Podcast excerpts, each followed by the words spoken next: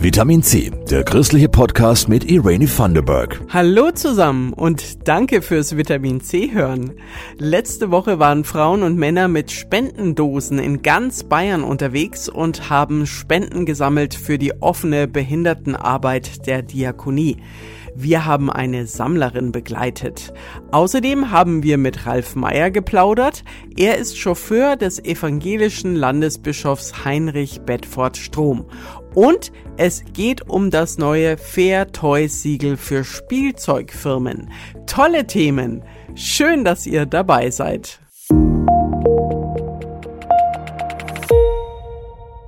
Ein Teddy oder ein Spielzeugauto, das Eltern mit gutem Gewissen kaufen können, weil bei der Produktion die Menschenrechte eingehalten wurden und ökologische Kriterien auch, das soll das Fair Toy Siegel aus Nürnberg garantieren.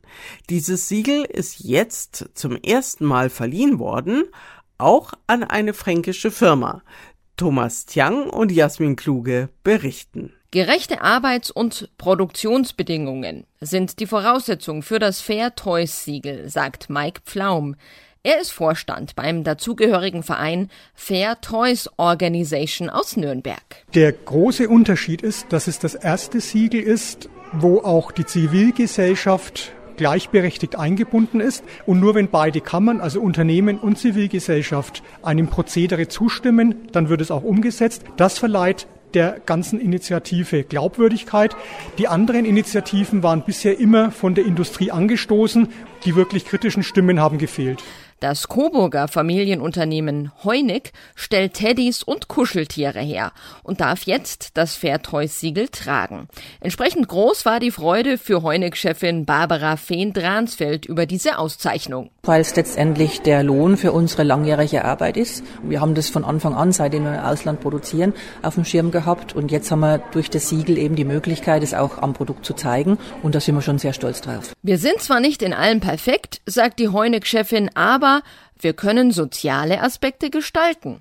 Und so kommt es für sie nicht in Frage, dass man Umweltaspekte oder gerechte Löhne hinten runterfallen lässt, um billiger zu produzieren. Natürlich sind wir im einen oder anderen auch teurer als der eine oder andere Anbieter, aber wir sind selbstbewusst in Sachen. Bei uns ist ja auch mehr drin. Die Qualität stimmt, die Nachhaltigkeit stimmt, das Faire stimmt und wer das so haben möchte, ist bestimmt bereit, auch den einen oder anderen Euro mehr zu zahlen. Die Kriterien für das faire Spielzeugsiegel hat Harald Bolsinger mitentwickelt. Er ist Professor für Wirtschaftsethik. Das ist äußerst aussagekräftig, weil es nämlich nicht Produkte siegelt, sondern Unternehmen beurteilt, wie weit die sind auf ihrem Weg, menschenrechtliche Sorgfaltspflichten umzusetzen, Umweltfreundlichkeit entsprechend zu berücksichtigen.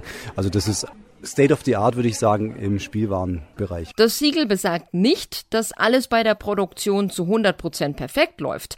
Das wäre sogar unglaubwürdig, heißt es. Stichwort globale Lieferketten.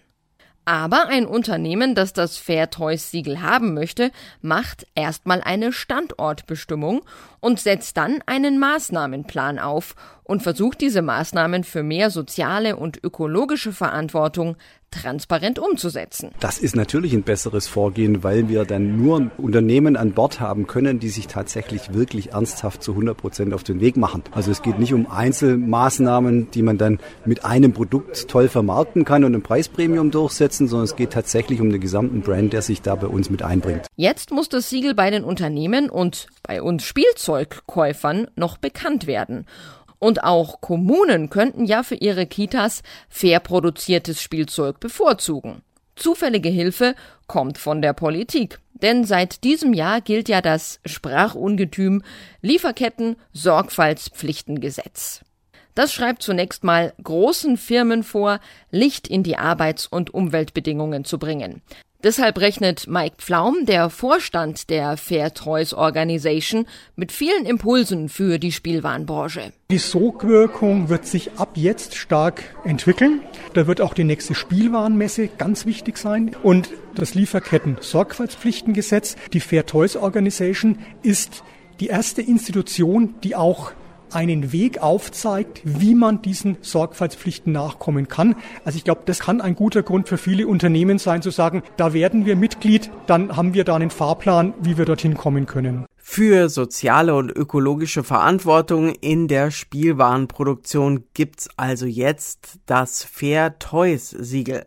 Neben Heuneck, dem Kuscheltierhersteller aus Neustadt bei Coburg, hat das Siegel auch eine Firma aus Baden-Württemberg bekommen. Plastikend Mobilo. Die machen Konstruktions- und Lernspielzeug. Vielleicht ja schon als Idee für Weihnachten. Wir verlinken euch das Fair Toys Siegel in den Show Notes zu dieser Folge.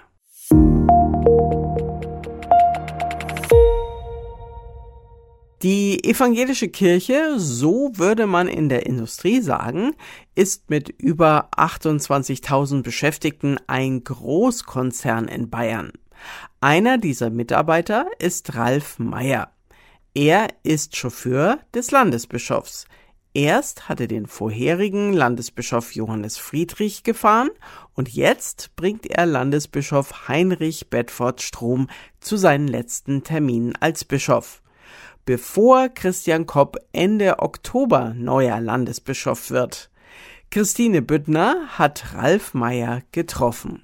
In 16 Jahren kommen über eine Million Kilometer zusammen und im Jahr anderthalb Mal um den Äquator etwa. Also so 70.000 Kilometer fährt man schon im Jahr. Voraussetzungen für diesen Job sind natürlich ein Führerschein, sicheres Fahren, Erfahrung am Steuer und? Man sollte so ein bisschen Technikverständnis mitbringen und möglicherweise einen gelernten Beruf haben im Kfz-Gewerbe verschiedene Fahrsicherheitstrainings absolviert haben und sicher, vorausschauend und ruhig fahren können. Also man sollte möglichst keine bis wenig Punkte haben in Flensburg. Ja. Ralf Meyer kam durch Zufall an den Job. Er hat früher LKW gefahren, war bei einem Limousinenservice und hat sich dann bei der Landeskirche als Chauffeur beworben. Mit dem Landesbischof verbringt er viel Zeit im Auto.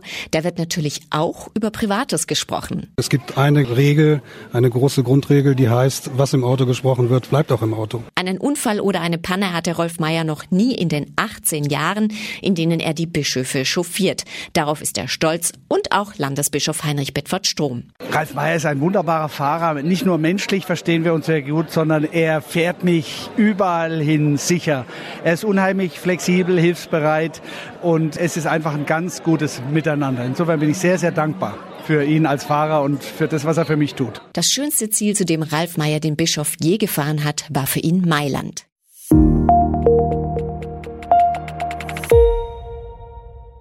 Letzte Woche waren sie unterwegs, die Frauen und Männer, die im Namen der Diakonie Bayern von Tür zu Tür gehen und um Spenden bitten.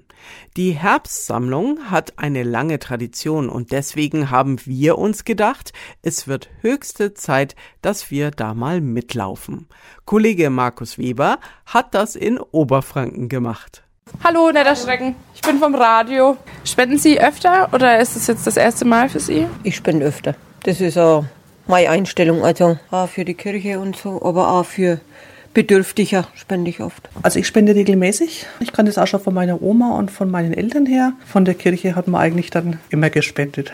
Wir sind in der Kirchengemeinde engagiert und unterstützen das gerne. Ab und zu. Es ist Dienstagabend, kurz nach 18 Uhr. Wir treffen uns mit Sammlerin Simone Schramm im Kulmbacher Oberland, genauer gesagt im kleinen Ort Neuensorg.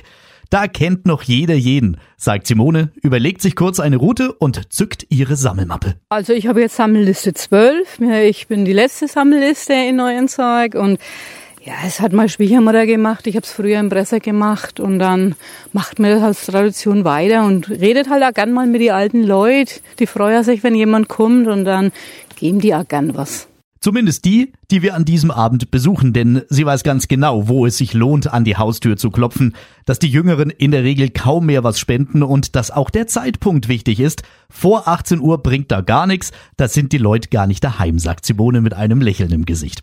Und so werden wir nicht oft abgewiesen. Im Gegenteil, wir kommen mit den Menschen ins Gespräch, erfahren, warum sie die Arbeit der Diakonie mit ein paar Euro unterstützen. Das hat irgendwas mehr mit dem kirchlichen Hintergrund zu tun und von daher ja, weiß man, dass das Geld gut angelegt ist. Ich denke immer, das ist gut aufkommen, wenn man da was gibt. Dass längst nicht mehr so viel gesammelt wird wie früher. Es ist zwar immer seltener, dass, dass welche rumgehen. Früher in der Schule war es eigentlich mal öfters, dass man selber gesammelt hat.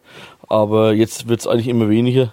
Aber wenn trotzdem mal einer vorbeikommt, es kommt darauf an, wer vorbeikommt, aber ähm, dann macht man schon mal was, was locker. Und dass sogar die Konfession nur eine untergeordnete Rolle spielt. Ich bin katholisch, hab gesagt, wurde vor. Und spenden trotzdem, ja. Ja, ja. Weil es eben nicht nur eine Spendensammlung ist, sagt Simone Schramm, das sei auch sowas wie Seelsorge. Gerade auf dem Land freuen sich die Alten, wenn ein bekanntes Gesicht vorbeischaut und man ein bisschen warfen kann, wenn mal einer nach dem Rechten schaut und ein bisschen Abwechslung in den Alltag kommt. Gesammelt wird in diesem Jahr übrigens für die OBA, die offene Behindertenarbeit der Diakonie, die damit Ausflüge, Beratungsstellen und Hilfen im Haushalt finanziert.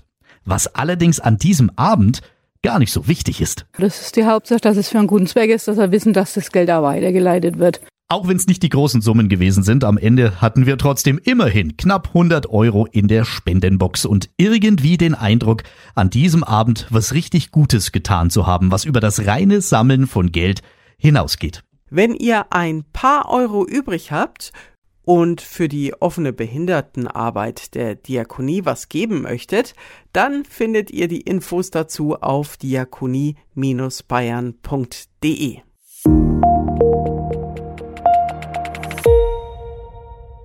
Mein Name ist Irene Vanderberg und wenn ich mir zum Schluss noch was wünschen darf, dann eine gute Bewertung für Vitamin C in eurem Podcast-Player. Das hilft uns sehr. Ich sage wie immer Danke an Christoph Leferz und Jasmin Kluge für die Podcast-Redaktion und verabschiede mich für zwei Wochen Urlaub.